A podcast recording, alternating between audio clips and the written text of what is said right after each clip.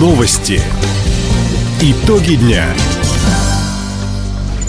Итоги понедельника подводит служба информации. У микрофона Иван Силадий. Здравствуйте в этом выпуске. В Нанайском районе восстановили сообщение с селом Арсеньево. В крае отменили все режимы чрезвычайной ситуации в лесах. Хоккеисты Амура не смогли пробиться в тройку лидеров на Кубке мэра Москвы. Об этом и не только более подробно.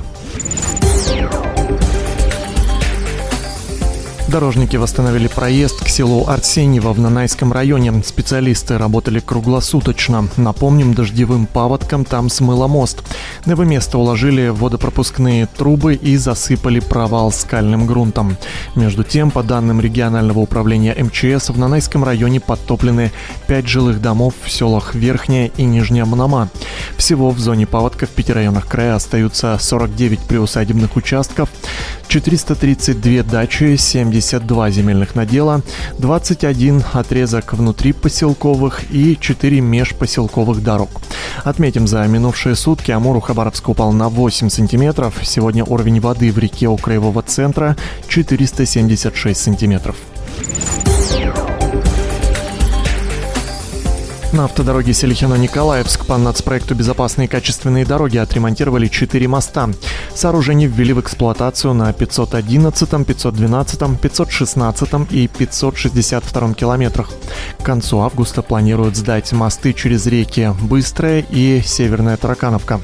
Также близятся к завершению работы на 62 и 70 километрах. Как отметили в Министерстве транспорта и дорожного хозяйства края, подрядчик укладывается в сроки серьезных замечаний замечаний не выявлено. До конца года на этой трассе установят еще 7 капитальных сооружений.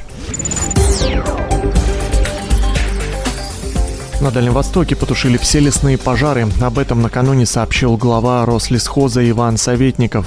На всей территории Дальнего Востока лесные пожары отсутствуют. Последний крупный лесной пожар был ликвидирован в республике Саха-Якутия. В целом по Якутии площадь лесных пожаров в этом году 13 раз меньше, чем в прошлом. А по Дальнему Востоку почти что в 4 раза. Таких результатов удалось добиться благодаря увеличению финансирования, кратности и количеству авиачасов, увеличению количества лесных пожарных. Напомним, в крае отменили региональные и федеральные режимы чрезвычайной ситуации из-за природных возгораний. Однако в лесах региона сохраняется особый противопожарный режим. Лесоохрана в Военно-Майском, Солнечном и Ульчском районах остается в повышенной готовности.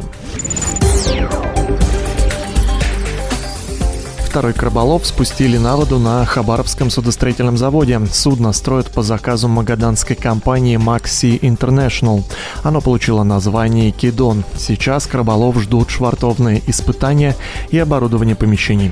Затем он перейдет на достроечную базу в Ливадии. Напомним, первое судно для магаданской компании уже находится в Приморье. По плану его должны сдать в следующем июле.